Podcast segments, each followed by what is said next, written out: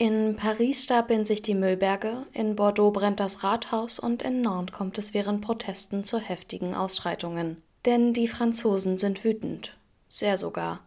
Wegen einer geplanten Rentenreform hatten die Gewerkschaften bereits Mitte Januar das erste Mal zum Generalstreik aufgerufen. Seitdem kommt es immer wieder zu heftigen Protesten. In Paris sollen zuletzt rund eine Million Menschen gegen die Reform demonstriert haben.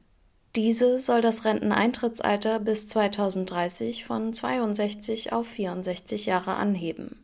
Dabei handelt es sich hier jedoch nur um das Mindestrentenalter, denn wer nicht lange genug in die Sozialsysteme einzahlt, muss auch in Frankreich länger arbeiten. Momentan liegt das Höchstrentenalter, also das Alter, in dem einem unabhängig von der Beitragsdauer eine Mindestrente garantiert wird, bei 67. Die Gewerkschaften befürchten nun, dass sich mit der Rentenreform auch das Rentenhöchstalter steigern könne.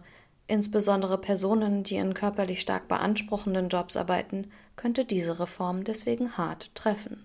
Doch nicht nur die Rentenreform an sich, sondern auch das Vorgehen der Regierung sorgt für immer größere Empörung. Da sie auch aufgrund des öffentlichen Drucks fürchtete, im Parlament nicht die Mehrheit der Stimmen gewinnen zu können, umging sie die Abstimmung in der Nationalversammlung einfach.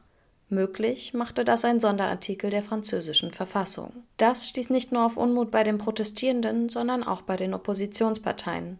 Die stellten in der Nationalversammlung gleich zwei Misstrauensanträge gegen die Regierung. Beide scheiterten jedoch bereits kurz darauf. Die Reform ist damit eigentlich verabschiedet. Zustimmen muss nun nur noch der Verfassungsrat. Die Gewerkschaften hoffen trotzdem, die Reform noch abwenden zu können. Frankreichs Präsident Emmanuel Macron gibt jedoch unweigerlich zu verstehen, dass er an der Reform festhalten will, weil er sie schlicht für notwendig halte.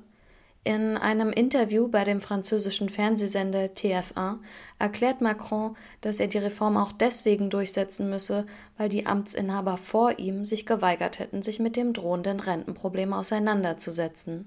Macron sagt, es mache ihm keinen Spaß, diese Reform durchzudrücken, er handele jedoch im Interesse der Allgemeinheit und die Reform dulde keinen Aufschub mehr. Das sehen die Leute auf den Straßen Frankreichs und besonders die Gewerkschaften jedoch ein wenig anders. Dennoch geht die Zahl der Protestierenden langsam zurück. Das liegt auch daran, dass viele Berufsgruppen finanzielle Einbußen hinnehmen müssen, wenn sie streiken. So dürfen beispielsweise Lehrer zwar mitstreiken, haben aber in der Zeit kein Einkommen. Und auch die prall gefüllteste Gewerkschaftskasse dürfte irgendwann mal leer gestreikt sein. Streiken muss man sich auf die Dauer also auch leisten können. Wie die Proteste ausgehen und ob sie tatsächlich etwas bewirken, ist also ungewiss und dürfte sich erst in den nächsten Wochen zeigen.